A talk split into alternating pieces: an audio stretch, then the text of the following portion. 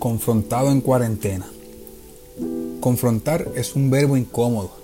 De seguro lo has vivido y sabes de qué se trata. Se refiere a poner a una persona o cosa frente a otras para compararlas o ponerlas entre sí. Uno no quisiera tener que confrontar a alguien, ni mucho menos ser confrontado.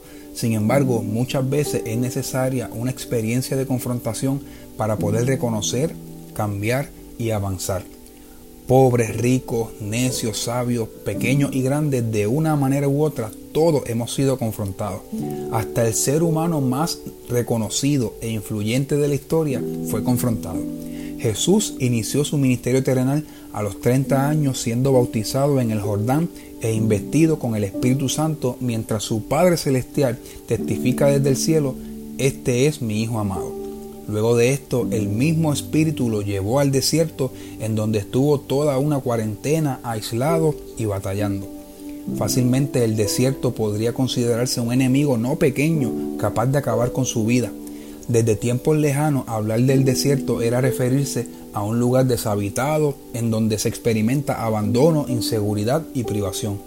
Sin embargo, allí se enfrentó a otro enemigo, la escritura relata que el diablo quiso aprovechar un momento de debilidad humana para tentar a Jesús y de esta manera confrontarlo.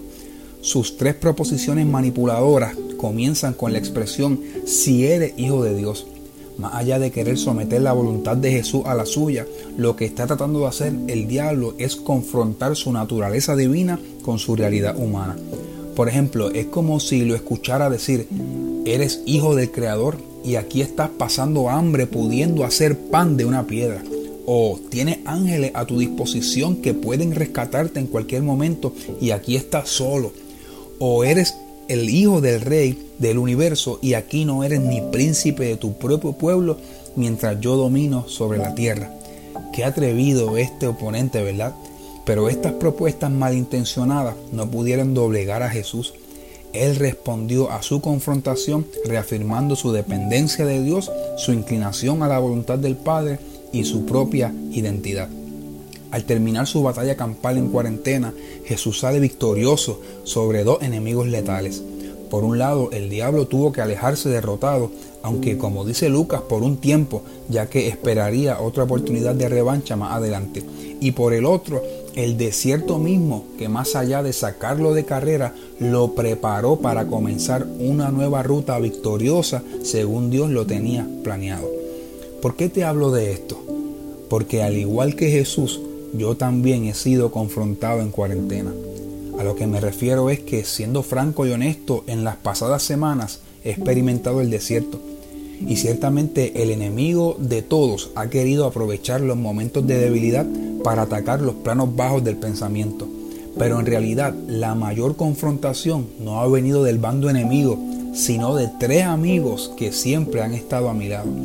Siendo confrontación no deja de ser incómoda, pero da un alivio saber que ese careo frontal y silenciador no tiene malas intenciones, sino todo lo contrario. Te preguntarás de qué forma he sido confrontado. Pues déjame decirte de qué manera he estado intentando responder al Padre, al Hijo y al Espíritu Santo. Tal vez en algo puedas identificarte conmigo y también orar como a continuación te comparto. Padre, perdóname.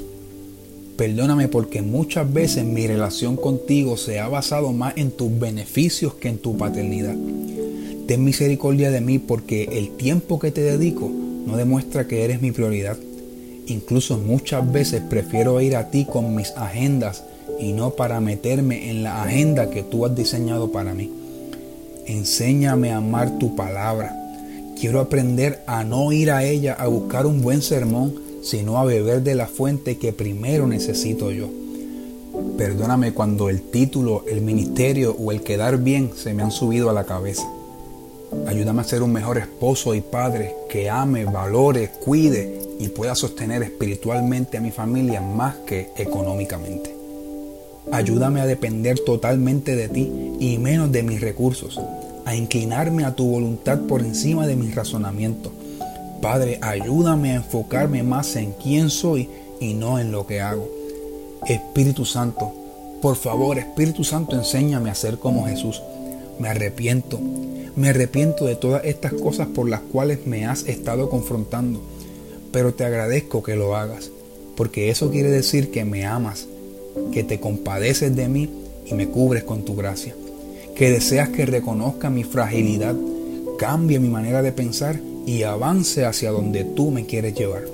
Te doy gracias incluso por el desierto, porque no lo permites para que me sienta abandonado, sino para que experimente que aún allí me tomas de la mano y que tu sustento es todo lo que necesito.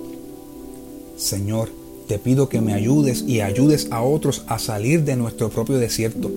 No nos dejes salir igual, sino renovados, siendo mejores ciudadanos, amigos y hermanos. Si es necesario, continúa confrontándonos en cuarentena. Hazlo para que este desierto sirva para preparar personas, familias y pueblos para comenzar una nueva ruta victoriosa, según en tu buena voluntad ya lo has determinado.